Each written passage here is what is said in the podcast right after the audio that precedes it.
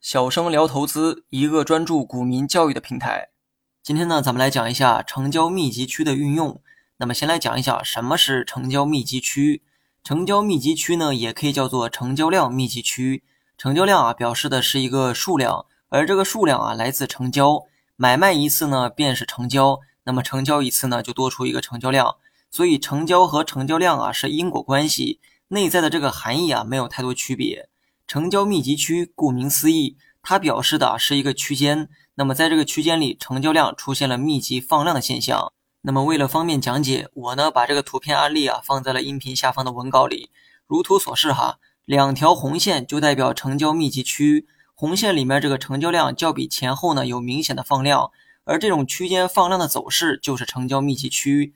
那么了解了这个成交密集区之后啊，该聊点干的了。成交密集区呢，表示该区间里发生了大量的成交，这也意味着这个区间里会涌进大量的资金，而资金呢又是股价走势的关键所在。所以啊，成交密集区对应的价格区间，它就变成了一个非常重要的参考。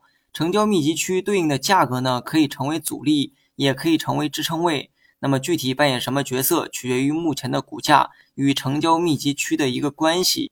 那么我们呢，还是拿刚才的图片举例哈。图片中呢，我用这个红线啊画出了成交密集区，而该区间对应的 K 线显然呢是处在相对高位，而该位置啊会对今后的股价起到阻力作用。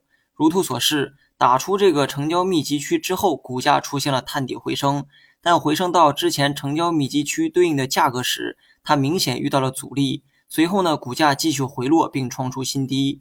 那么实战当中，如果目前的股价处于反弹阶段，你呢可以观察历史走势中的这些价格高位，同时呢观察这些价格下方对应的成交量是否出现了密集放量的现象。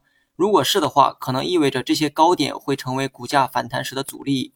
如果历史中的这些高点并没有明显的成交密集现象，那么说明该阻力啊也是比较弱，不足为惧。好了，本期节目就到这里，详细内容你也可以在节目下方查看文字稿件。